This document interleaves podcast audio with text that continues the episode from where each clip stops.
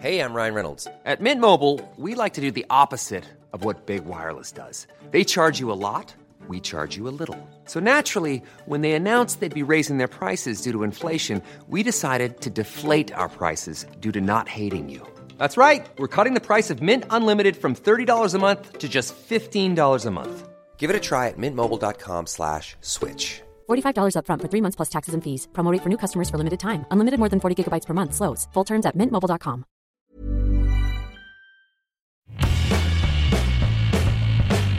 Hola a todos, esto es Sin Comentarios, el programa con los temas y noticias que a todo el mundo interesa y las opiniones que nadie pidió.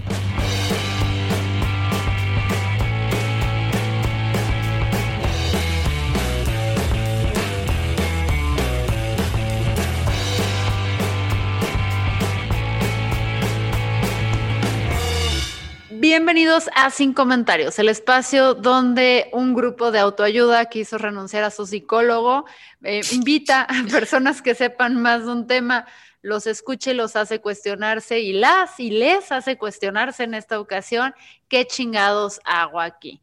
Eh, en esta ocasión tenemos la mesa más diversa que ha habido en Sin Comentarios desde su creación porque tenemos a tres personas fabulosas. Tenemos a Vero Glitter, que es parte del colectivo Me Cuidan Mis Amigas. Breve comercial, recuerden que todo el dinero que lleguemos a recolectar de Patreon a través, perdón, para sin comentarios, a través de Patreon durante el mes de marzo, este mes de marzo 2021, se va a ir a Me Cuidan Mis Amigas, que acompañan a morras, morres en, en procesos legales, en procesos psicológicos. Es un acompañamiento espiritual, eh, es que están a nada de hacerse secta de, del nivel que apoyan a las mujeres aquí en Jalisco y pues nosotros, queridos patrones, vamos a apoyarlas ahora a ellas. También tenemos eh, por primera ocasión a, a, a, una persona no binaria que también nos va a educar un poco eso, Dani Sandoval, bienvenida. Gracias. Ya le avisamos a Dani Sandoval que si llegamos a fallar es porque somos unos animales, pero gracias por venir acá a educar a estas bestias. Y tenemos también a la fabulosa Dana González, porque tenemos, eh, justo porque este episodio quiere salir antes del 8 de marzo, tenemos que hablar de todas las morras y todas las morras tiene que incluir a una mujer trans. Dana, ¿cómo estás? Por la invitación y gracias por hacer posible este espacio. Estoy muy bien y agradezco mucho el poder compartirles esta noche. Si escuchan un poquito bajito el micrófono de Dana, es que estamos teniendo un problema técnico. No vayan a decir otra vez una pinche mujer blanca, cis, privilegiada, este, sofacando y apagando la voz de una mujer. No es intencional, es problema tecnológico. Y aquí de oyente para aprender, tenemos a Lalo Flores. Mi querido Lalo, ¿cómo estás? ¿Qué onda, amigo? Yo, yo hoy, este, hoy no estoy. Hoy no estás. Hoy, hoy, Lalo viene a aprender, viene a escuchar. Le dijimos, hay grabación, le cayó. Sí, señor.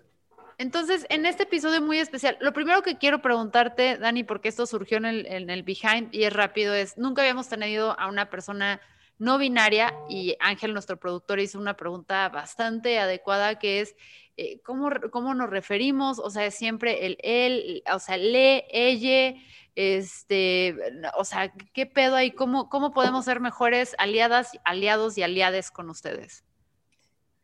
Eh, pues para empezar, yo creo que la forma más fácil de saber cómo referirse a una persona es preguntándole, porque existe como esta idea de que las personas NB, eh, toda, todas las personas se refieren a sí mismas como ella siempre. Y no, la realidad es que sí, existen personas NB que prefieren utilizar al 100% pronombres neutros, pero también existen hombres no binarios que utilizan él y ella, y existen mujeres no binarias como yo que utilizamos ella y ella. Entonces, yo creo que en realidad no es tan complicado. Yo, yo me dedico a dar clases y no sé, cuando apenas voy a conocer a mis alumnos es como, ¿cómo te gusta que te digan? Ah, pues Pepe, ah, pues así te digo, ¿no? Así de fácil. Le preguntas a la persona, ¿con qué pronombres te identificas? Y se trata de, sé que a veces al principio es confuso y se nos va la onda, pero cuando, cuando se pregunta, yo, nos, bueno, nosotras sí lo apreciamos mucho, nos llega mucho al corazón. Pues ahí lo que podamos hacer para, para ser mejores aliadas. Gracias por explicarnos. Entonces ya saben, sean como los niños y no como los adultos que somos bien brutos. Pregunten. Eh, pero estamos aquí congregadas, congregadas, reunidas para hablar de un tema muy importante que es la marcha del 8 de marzo carajo, cada 8 de marzo es como de otro universo, un universo paralelo. Eh, hace tres años apenas estaba yo, por ejemplo, entendiendo el rollo de la importancia del separatismo, incluso cuestionándolo. Hace cuatro años lo estaba cuestionando. Eh, luego ya eh, lo entendí más que aceptar porque pues no lo tengo que aceptar, existe y es por algún motivo.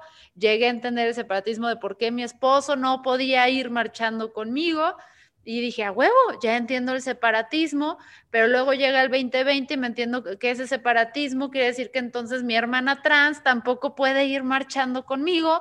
Y digo, what the fuck este año, ¿por qué chingados marcho? O sea, sé que marcho por las mujeres, pero también, ¿qué, está pasando con la agenda del 8M? Creo que em, primero deberíamos contextualizar eh, en cuanto a cómo se gesta un 8M y es desde todas, ¿no? Y, desde todes.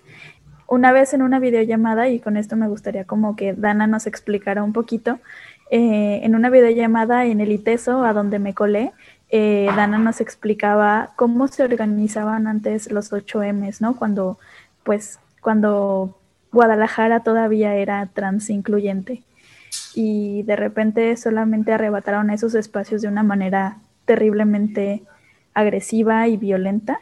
Entonces, pues creo que primero me gustaría como eh, decir que los espacios son colectivos siempre, ¿no? La organización siempre se piensa que sea desde, desde el colectivo. ¿Cómo estuvo entonces eso? ¿Cómo se organizaban antes los colectivos? Por asamblea. Ok.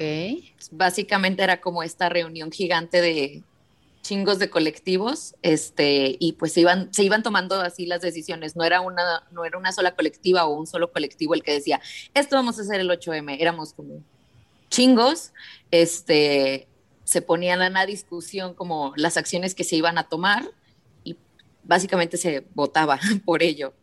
Así, así eran. Ok, y este 8M, ¿cómo, ¿cómo se dio? Porque de repente yo vi un póster así de eh, vamos en contra de la invisibilización de las mujeres, bla, bla, y entre las fotos veo a una de mis mejores amigas, ¿no? Y digo, vamos a marchar en contra de mi hermana, ¿qué pedo?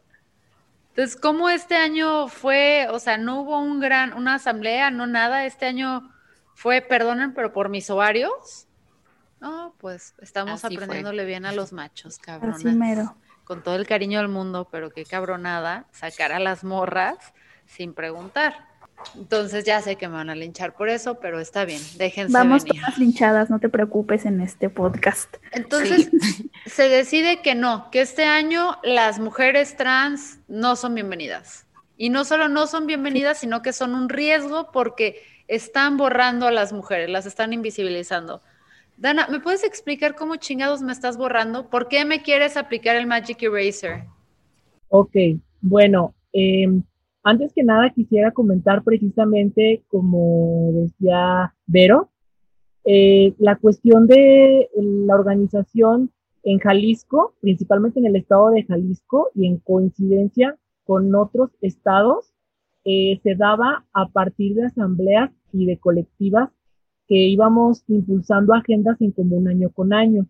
La novedad de este año se viene dando a partir, digamos, desde el año pasado principalmente, cuando algunas eh, voces, surgen algunas colectivas y algunas voces que empiezan a decir que colectivas o que organizaciones aquí en Jalisco estaban incluyendo hombres en sus espacios, haciendo referencia a las personas trans, en este caso a las mujeres trans. Entonces comenzaron los debates, de alguna manera es curioso porque se vieron debates a raíz de que en Argentina, por ejemplo, ya se habían dado asambleas en, las que habían tenido discusiones mujeres trans con mujeres que se decían abolicionistas. Esa discusión, digamos, se trasladó a otros países y entre ellos México. En México se empezó a plantear la idea de que eh, el tener personas trans, eh, principalmente mujeres trans, en las colectivas, en las organizaciones feministas, era como tener a hombres o potenciales agresores. Entonces empezó toda una serie de, una difusión de odio muy grande en redes sociales. Yo veo principalmente este fenómeno en las redes sociales y esta difusión fue principalmente el mensaje de odio y bueno, un mensaje totalmente como los grupos ultraconservadores. Ustedes recordarán grupos ultraconservadores diciendo hace algunos años, este, con mis hijos no te metas o con mi familia no te metas advirtiendo que supuestamente la ideología de género era un peligro, pues ahora ocurre lo mismo en el movimiento feminista en México. Empezaron a asumir posturas que vienen ya del extranjero, principalmente de España, y empezaron a decir que las personas trans, principalmente las mujeres trans, representábamos un peligro para el movimiento feminista. Y en Jalisco, eso fue lo que empezó a generar rupturas. Estamos hablando de rupturas colectivas que ya tenían años, o sea, las personas trans ya tenemos años en el feminismo, quiero dejarlo así como muy claro. En Jalisco hemos estado participando hace muchos, muchos años y hemos estado haciendo activismo al lado de muchas mujeres feministas este, aquí eh, en conjunto, junto con la diversidad sexual. Entonces, estos dos años fueron de, de discusiones, pero este año la diferencia es que no convocan a marchar las mismas organizaciones que el año pasado. El año pasado se convocó a una mega marcha y esa mega marcha fue convocada por otras colectivas y organizaciones feministas que no convocaron en este año. Es por eso que la marcha de hoy, o la que está convocada, por ejemplo, aquí en Jalisco o en Ciudad de México, eh, está planteando como tema central eh, marchar en contra del borrado de las mujeres, que es precisamente lo que comenta Fernanda, sobre que se asume y se visibiliza la idea de que eh, las mujeres trans, en este caso en el feminismo, este, somos un peligro porque estamos borrando, al tener reconocimiento a ciertos derechos humanos, estamos borrando los derechos humanos de las mujeres, o sea, de todas las mujeres y las niñas, y pues ese mensaje es grave. Entonces me están diciendo que los, los y aquí abogado, los derechos, eh, pero tú también eres abogada. Abogada, usted contésteme, lo que, que escuche. No, hombre, este, no soy abogada. ¿No eres abogada? No, ojalá. Hay cosas de abogada, pero no es abogada. Pero entonces los derechos humanos son un recurso limitado y finito donde si uno los tiene quiere decir que se les quitamos a otros, Lalo? Eh, no. Ok, muchas gracias. entonces, estos pinches españoles, o sea, traen pura cosa que vale madres a México, la viruela, el sarampión, a Fernanda Dudet y la transfobia, que si bien no la trajeron, le están echando gasolina, ¿no? Porque la transfobia es producto nacional y es la planta, eh, la plaga que crece en todo el mundo más allá que el pasto, es la pinche transfobia. Entonces traen este discurso donde ya vemos, ya el abogado, un experto para esto, es para lo único que lo trajimos, para que alguien con una maestría, ah, no sé qué estudiaron Dana y Dani, ¿qué estudiaron ustedes? Artes escénicas. No, pues no, no, no. Creo que tú y yo somos, o sea, seamos honestas, o sea, seamos honestas. Podremos bailar para protestar, pero los derechos no. Entonces, pues no la pelamos, ¿no? Qué bueno que trajimos al abogado. Muchas gracias por participar, Lalo Bay. Entonces, si los recursos y los derechos no son finitos, pues realmente es un pinche discurso nada más para justificar ser una mean girl contra alguien, ¿no? En este caso, contra las mujeres trans, porque siempre tenemos que estar eh, yo creo, reprimiendo a otros, ¿no? Es algo muy de la naturaleza humana, que también es morirse a los 16, 17 años, pero creo que si hemos sobrepasado eso, también podemos sobrepasar otras cosas como el querer reprimir a otras personas, ¿no? Otras mujeres. Eh, y esto se me hace muy interesante. Ahora aquí es donde yo entro en un dilema porque yo ya había notado eso. Yo le pregunté a mis hermanas trans, oigan, ¿qué onda? Vamos a la marcha juntas. Y hace cuatro años fue como, ok, así como, bueno, o sea, sé que sufro un poco de transfobia y todo. Hace tres años fue como, mm, no lo creo. Hace dos años fue, no, no, ¿sabes qué? Creo que voy a pasar. Hace un año me dijo, ¿estás estúpida o qué? O sea, ¿quieres que vaya que me linchen? Y, ahí fue donde también descubrí el color rosa, la importancia del rosa en la marcha, ¿no? Que ya no nada más es el violeta, no, nada más es el verde, sino que ahora también por eso traigo las greñas rosas, porque es como una forma de decir, soy aliada de las, de las mujeres trans. Y eso fue el año pasado, pero este año yo sí volteo digo, uno, no sé si ir a marchar o hacer una marcha digital por el tema de, de la pandemia, que en este caso hago un paréntesis y marcho o quiero manifestarme por dos personas, por las mujeres trans y por las mujeres desaparecidas en Jalisco, específicamente por Wendy, que te seguimos buscando. Entonces, si quiero salir a marchar, ya sea presencialmente o digitalmente, ¿cómo le hago para no hacerle el caldo gordo a estas morras, las transfóbicas?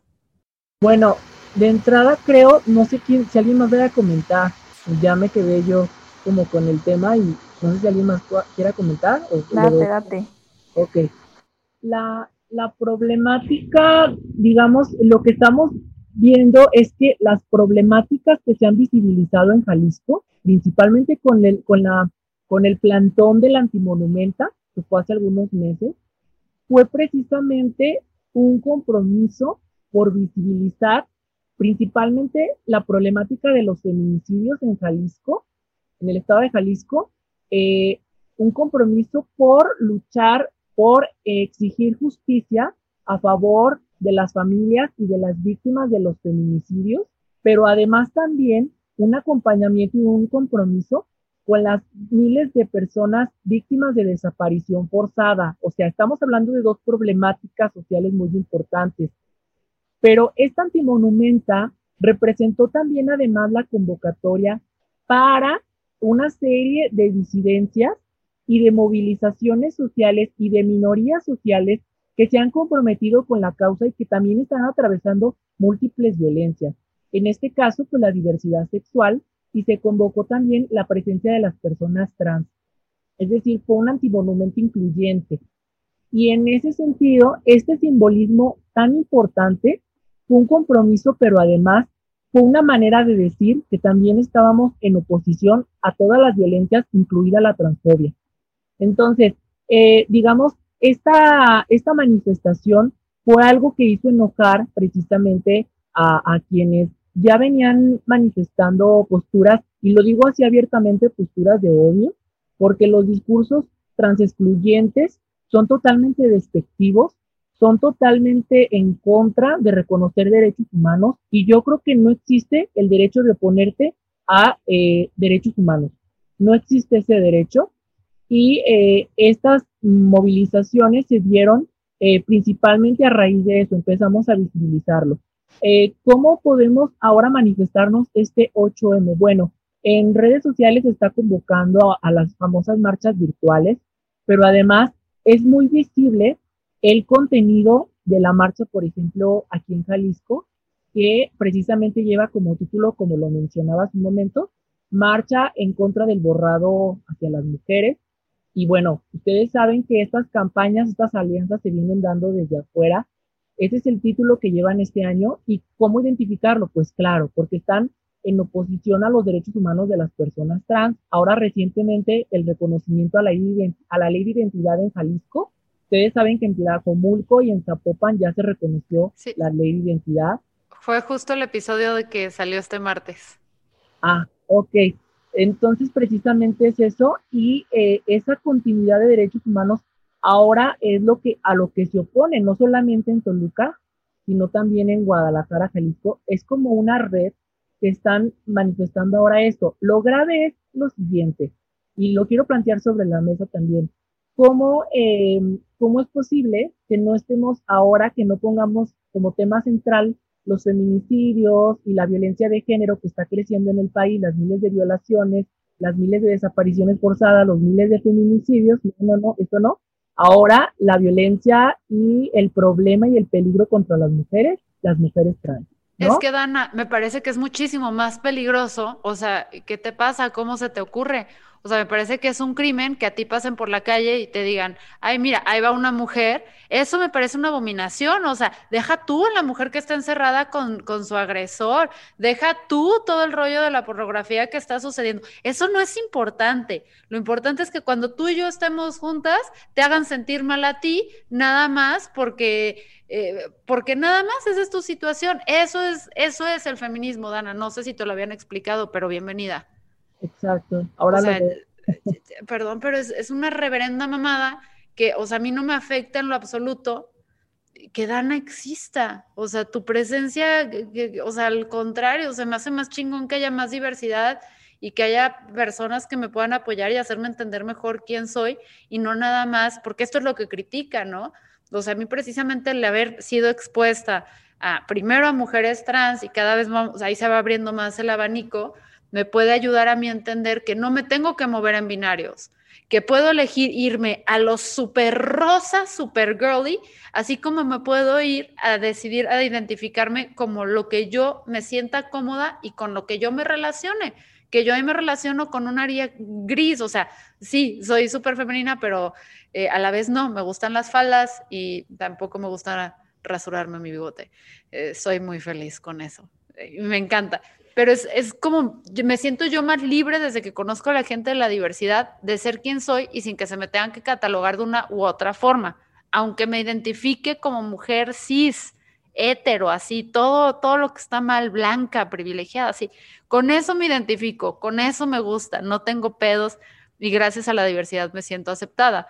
Entonces, si entro yo en un dilema, porque volteo y digo, a ver, yo no quiero ir a marchar en contra de ti, Dana, no quiero ir a marchar para decir que tú me borras porque yo siento que no me borras, pero sé que si voy, luego las que convocaron a esto van a decir, ay, aplaudo, pero sé que si no voy, también le estoy dando el gane al cabrón que sí hay que señalar que es el que golpea a su, a su morra, al, al, gobernador que no nos da nuestros derechos, al partido político que niega la violencia de género, o sea, tampoco contra ellos me voy a manifestar. Entonces, es como, ¿qué chingados hago? ¿Cuál es mi alternativa? Porque también siento yo que como están las aguas y todo, si voy con mi pancarta rosa diciendo las mujeres trans también son mujeres, eh, pues puede que no sea muy bien recibida, ¿sabes? Pues creo que son dos cosas. La primera es hacer que el 8 de marzo sea todo el año, o sea, no podemos exigir o lo ideal sería que no solamente un día al año exigiéramos que el golpeador deje de golpear y el violador deje de violar, sino como tomar estas redes de activismo en serio. Eh, dejar de lado, es importante manifestarnos, es importante exigir nuestros derechos, pero también es importante garantizarle los derechos a otras. Entonces, cuando nos volvemos activistas, estamos de verdad luchando por nuestros derechos, estamos como potencializando el poder de una marcha, ¿no? Eso sería como la respuesta para la pregunta de, entonces, si no voy a marchar con estas transfobas, ¿qué hago este año, no? Eh, y, bueno, el otro día se me olvidó. Tengo déficit de atención, perdón. No te preocupes, Yo quería... en este podcast lo tenemos. Yo quería decir, este, de lo que dijo Ferdo sobre si yo voy con mi pancarta que dice que las mujeres trans también, y este, esto ya es como experiencia personal. Yo tengo como pues el passing que a mí me resulta súper violento, pero muchas, muchas mm, morras radicales me han dicho como, no, es que tú sí entras porque tú sí eres mujer biológica. A ver, no, es que soy una mujer en evento, a mí no me vengas a catalogar en tus mujeres biológicas, cromosómicas, lo que quieras ponerle. Este, pero también, y creo que esto es muy importante decirlo, este, morras que pertenecen directamente a las colectivas que están organizando, a mí de forma personal me dijeron, tú no te pares, porque tú como persona NB eres también una, y me lo dijeron también mis gendereando, una potencial agresora. ¿Por qué? Porque eres NB. Entonces yo sé que aunque yo... sí, el, su, su, discurso una transfóbico... Ajá, su discurso transfóbico está ya afecta básicamente a todas las disidencias, afecta a las mujeres trans, afecta a los hombres trans, afecta a las personas NB. Pero espérate, entonces si tú puedes ser eh, una posible agresora, porque entonces eso quiere decir que, que sí, que no es de biología meramente, o sea, que tiene que ver con, o sea, ahí sí se trata de un tema más allá de la biología. Se trata de ideología. Si nos vamos a la biología, no puede ser agresora. O sea, la biología como la juegan ellas, ¿no? Que yo sí creo que las morras podemos ser agresoras, que es más propenso que los hombres lo sean, porque el 95% de los homicidas en el mundo son hombres y, y, los que reinciden suelen ser hombres, no mujeres. Pero, o sea, ahí es cuando pues se juega chafa. Entonces te dije, no, si a ti te dijeron que ni te pares yo, o sea, que no quiero saber lo que pasaría conmigo. Que también es una forma muy estúpida de querer acaparar el movimiento, porque donde está la fuerza está en la masa, en el momento en el que nos desunimos las cosas que realmente importan ya no representamos tanto capital político. Sí, no, y eh, es, muy fuerte y, creo que a mí me ganan, a mí sí me ganan las, las ganas de decir, yo sí quiero marchar porque también llevo ya rato en esto. Estoy, yo, yo también estoy en Me Cuidan con, con Vero, entonces también ya llevamos como rato en esto. Y claro que me comen las ansias de salir otra vez a marchar y decir, aquí estoy y, volver a sentirme como, como me sentí cuidada en otras marchas. Eh, pero al mismo tiempo pienso, si yo, por más que me coman estas ansias de salir a la calle y de quemarlo todo y de gritar y de sacar todo esto que traigo adentro, si yo voy a la marcha de este año, estoy apoyando su discurso y estoy solapando las violencias. Entonces, básicamente estoy cayendo en el mismo pacto de, en el mismo pacto patriarcal del que tanto nos hemos quejado, de decir, ok, este, mejor no digo nada, no pasa nada y voy a hacer como que no. Y no se trata de eso. E, en, eso estamos. Y también te expones a un incidente desagradable, que también es lo trágico. También por eso yo digo, a ver, pues yo iría a chingar ahora sí, o sea, ni siquiera a marchar, iría para decirle quién eres tú para decirle a las mujeres trans que no son mujeres, pero ahí te va también cuál sería el problema y se me hace, por eso yo a veces, no a veces, pero creo que estos grupos transfobos eh, no son particularmente inteligentes, porque si llega a haber un incidente desagradable en la marcha, porque iba una aliada, iba una transfoba y se encontraron y una le dijo a la otra, no importa quién haya empezado, que le haya gritado una transfoba a la otra y la otra terfi, ahí como que, o sea, no, terfo, transfoba una a la otra, diciéndole, o sea, como si se están peleando, y la otra pinche queer, y si se agarran ahí a golpes, lo que va a salir en la prensa es las feministas se golpean entre sí, las feministas apestan, fuchi caca las feministas, ven que no podíamos confiar en ellas, somos, son unas viejas histéricas y neuróticas abajo el feminismo. Entonces, hasta en ese sentido una se queda así como, puta, ¿qué hago, güey? Bueno, en, en ese sentido creo que si esta situación, esta, estos nuevos eh, enfrentamientos, si quieren así entenderlo, estos dilemas políticos, nos han orillado a, tomar posturas políticas muy claras y muy concretas. Lamentablemente, estas, disputas, estos debates, eh, se han salido totalmente de, han dejado de ser un debate y ahora han llegado a ser conflictos, inclusive entre las mujeres, al punto de llegar a amenazas y al punto de llegar a ofensas, este, inclusive contra mujeres que no son trans. Ah, hemos llegado a un punto de violencia en redes sociales que ahora precisamente este, ni las marchas se consideran seguras e incluso para expresarte. O sea, qué lamentable que no puedan concluir ya en distintos espacios posturas de distintas, este, distintas posturas este, que pudieran a lo mejor arreglar diferencias o debatir o dialogar o, argumentar este, posicionamientos. Lo lamentable de todo esto es que ahora, este, si marchas en espacios donde asisten mujeres trans, personas no binarias, hombres transexuales, entonces te señalan como que eres una liberal, ¿no? O liberal queer. Ajá, o este, una... sí, esa es también otra que me han dicho y un montón de estigmas. Sí, así. Sí, entonces ahora también, si vas a una marcha este, en la que dicen para referirse a las mujeres trans como no hombres en la marcha o no bienvenidos, y luego dicen contra el borrado de mujeres, y luego mencionan que el activismo, que el transactivismo es misoginia, pues hacen referencia también a que las mujeres que apoyan a las personas trans, a los derechos de las personas trans o incluyen a las mujeres trans, son transactivistas y no son feministas. O sea, estamos llegando a ese punto en el que quienes apoyan la inclusión de las mujeres trans o personas trans en el feminismo o personas no binarias, ya ahora te dicen con toda seguridad que no eres feminista, eres transactivista y eso ha generado también problemas. Entonces, las posturas son radicales ahora, eh, que no tiene nada que ver con la radicalidad que presumen algunas y que en realidad es transfobia. Sí, y, sí queda, hay veces que yo he sentido, fíjate, yo que soy súper combativa, hay veces que he volteado y dicho, uy, chance ya no me quiero denominar feminista. y sé que ahí sale perdiendo el movimiento, pero ha habido varias veces en las que volteo y digo, ya a la, a la fregada, o sea, hablaré de estos temas y todo, y si, o sea, si estamos relacionando, a ver, si el máximo exponente de feminismo de México, el colectivo más grande, es las brujas del mar, perdonen, pero yo no quiero ser feminista, o sea, y lo digo con nombre. También, si quien va a una, porque precisamente en este de, el, movimiento este que sucedió que acabas de, la antimonumenta, que la morra que fue la que dijo que según ella había ido a borrar o que ya arregló la foto donde venía, o sea, estaba la presencia de las mujeres trans en una de las, de las rayadas y como que dijo, ay, sí, ya lo arreglé y lo borró. Si a ella le están poniendo como, ay, wow, dentro del feminismo de Jalisco, pues ya no me dan muchas ganas de llamarme feminista, pero al mismo tiempo volteo y digo, fuck it, pues, o sea, eso es lo que quieren. Quieren sacarnos de nuestro movimiento porque ya le dimos fuerza, porque ya le dimos así, ya le dimos todas, morras, todas.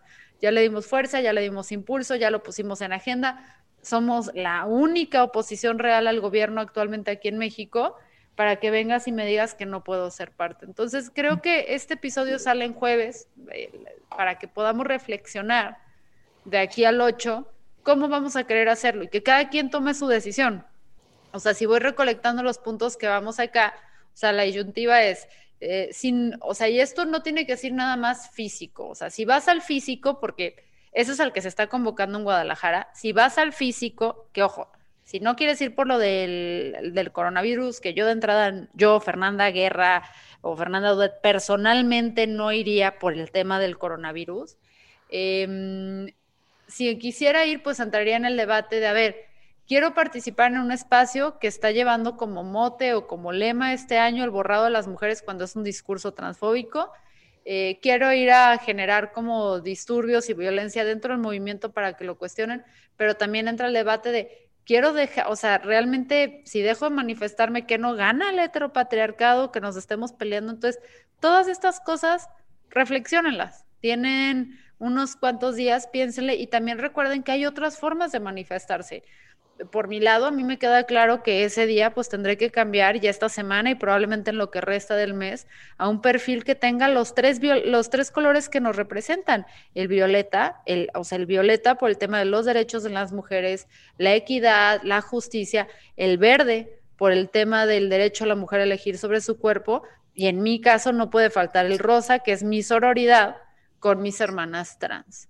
Entonces, les agradezco mucho, Vero, Dani, Dana, que hayan venido a hablar aquí con, nosotros, a educarnos. Y, yo creo que hay que volver, hay que tener estas pláticas más frecuentemente porque el feminismo está eh, mutua, así, muta más rápido que el coronavirus. Es lo único que les voy a decir. O sea, sus cambios son radicales. Lalo, muchas gracias por venir a ser la única aportación para la que te requerimos. Eh, no agradezcas, Fernanda, son cuatro mil pesos. Eh, muchas gracias, ya saben, pueden donar esos cuatro mil pesos a Patreon para que no se los dé a Lalo, se vayan a Me Cuidan mis amigas, que hacen que estas cosas sucedan. Entonces, esto fue todo, esto sin comentarios y aplausos extra a Ángel, nuestro productor, que va a editar a medianoche para que esto salga. Ángel, te queremos, corazoncito Cori, chao.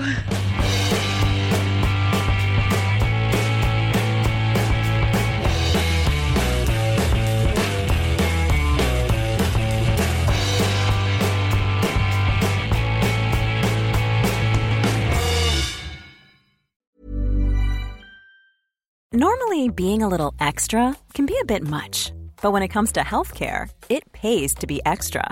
And United Healthcare makes it easy with Health Protector Guard fixed indemnity insurance plans. Underwritten by Golden Rule Insurance Company, they supplement your primary plan, helping you manage out of pocket costs without the usual requirements and restrictions like deductibles and enrollment periods. So when it comes to covering your medical bills, you can feel good about being a little extra. Visit uh1.com to find the Health Protector Guard plan for you.